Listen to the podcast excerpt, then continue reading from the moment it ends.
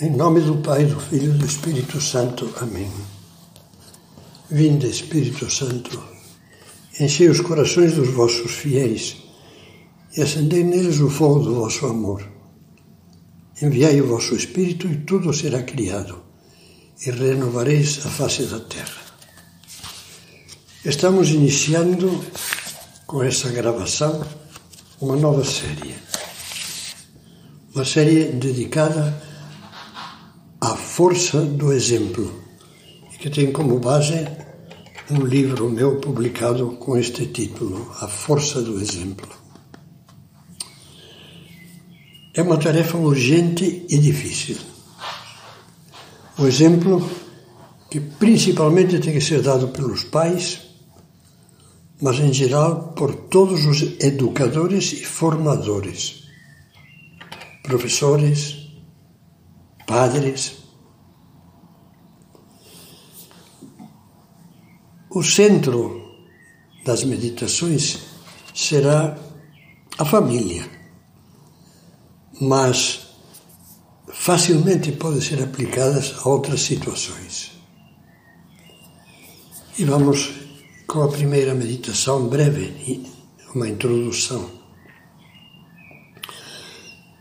A formação dos filhos no lar bem o sabemos, é uma tarefa que ao mesmo tempo é urgente e insubstituível.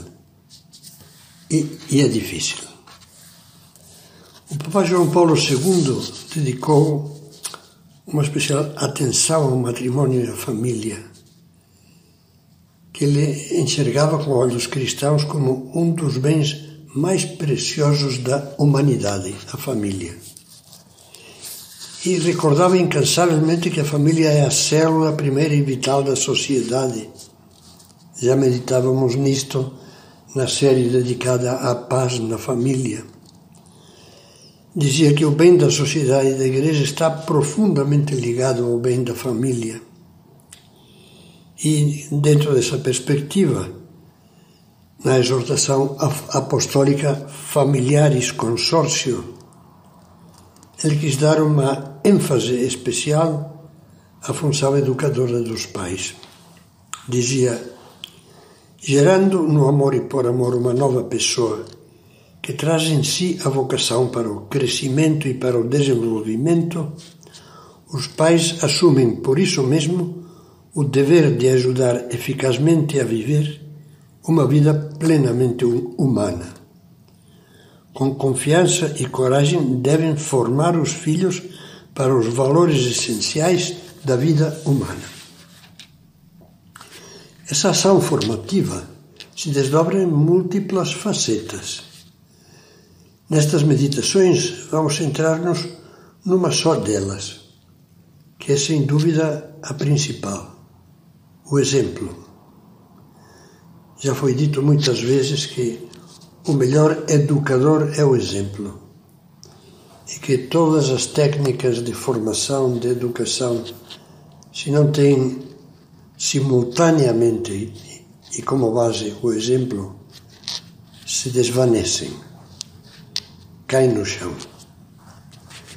Um documento da Igreja sobre a família diz: é necessário que os pais vivam primeiro aquilo que pretendem que os filhos vivam depois. São palavras escritas pelo já falecido bispo Dom Rafael Cifuentes. Os pais precisam irradiar com alegria o calor da vivência cristã. Assim, os filhos se sentem contagiados. E é verdade. As virtudes dos pais são um modelo fundamental para os filhos. Esses deverão aprender a viver as virtudes humanas e cristãs praticadas pelos pais, de forma insubstituível no próprio lar. Honestidade, cita Dom Rafael, solidariedade, respeito, sinceridade, lealdade, fortaleza, laboriosidade, constância, fidelidade, prudência, justiça, temperança, castidade, desprendimento, sobriedade, humildade e, e tantas outras. O panorama é muito sério e é bom que cause preocupação. Mas esse dever de dar exemplo é um dever ao qual os pais não podem subtrair-se, não, não se podem furtar a ele, porque nada nem ninguém os poderá substituir. Quando já se viveu, como é o meu caso, uma vida longa e por bondade de Deus, foi possível apreciar o impacto decisivo, o mais decisivo de todos, que é o exemplo dos bons pais e dos avós produziu nos filhos, essa necessidade do exemplo deixa de ser uma teoria para se tornar numa prioridade irrenunciável. Penso, por exemplo, em dois casos agora, que vou sintetizar o melhor possível. São experiências vividas por mim. Talvez sejam exemplos não muito significativos, histórias simples, de gente boa que por algum tempo, mais ou menos longo, andou afastada da fé, andou fria, extraviada, mas são pessoas que, tendo se afastado de Deus, um bom dia, movidos pela graça de Deus, voltou com todo o coração para Deus. E, juntamente com essa fé reencontrada, reconstruiu a harmonia familiar que estava periclitando ou abandonou uma conduta pessoal, familiar ou profissional indigna de um cristão. Quantas vezes a explicação dessa mudança vinha expressado nos dois casos que mencionei, mais ou menos com as seguintes palavras: O Senhor sabe. Minha mãe era muito religiosa. Ela nos ensinou a rezar desde crianças. Não passava uma noite sem que viesse fazer conosco as orações. E eu guardo dela a lembrança do amor à Eucaristia, da confiança que tinha em Nossa Senhora, ela tão devota de Nossa Senhora Aparecida. Ela nos incentivava a beijar uma pequena imagem que tínhamos no quarto, a beijá-la quando chegássemos em casa.